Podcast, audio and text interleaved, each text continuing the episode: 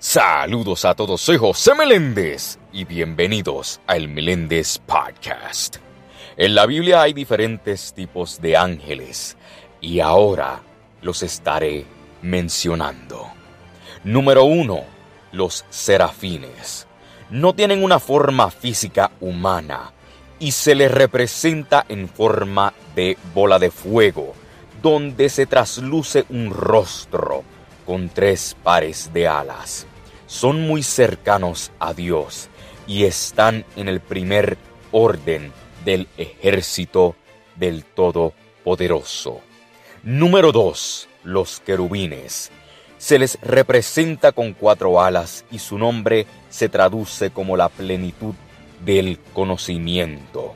Algo que poseen por tener la labor de sostener al Señor en su agudeza intelectual. Se les representa con un tono azulado y dotada de pies y manos. Hay versiones que estos soldados de Dios tienen dos caras y que sus alas están llenas de ojos por su incontenible conocimiento de todo. Número 3. Los tronos como su propio nombre le dice, sirven de escaño o asiento celestial a Dios. Adquieren una curiosa forma de rueda, pudiendo conducir el carro divino. Están además poblados de ojos y son de color rojo. Número 4. Dominaciones. Pueden aparecer decorados con estrellas, corona, ocaso y cetro o espada. Número 5. Virtudes.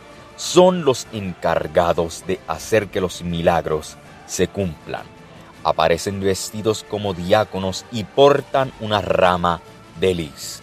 Es común verles con una espada y el libro sagrado. Además, pueden representarse con un tarro de perfume como símbolo de oración y balanzas, trompetas o rayos simbolizando su papel en el juicio final. Número 6. Potestades. Su labor es proteger al ser humano. Se cree que ayudan a resolver problemas y situaciones desagradables y a transmutar lo negativo. Número 7. Principados. Ellos conforman al tercer grupo jerárquico y son quienes vigilan el mundo y ejercen de imitadores de Dios al representar el principio de todo. Número 8.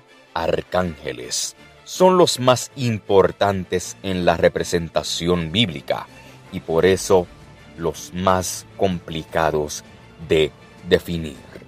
Y número 9. Ángeles. Son los que conforman el último grupo del ejército de Dios y por este motivo el más cercano a los hombres. Entre sus potestades está la protección de cada hombre, uno por uno. Soy José Meléndez y gracias por escuchar el Meléndez Podcast. Dios me los bendiga. El Meléndez Podcast, disponible en Spotify.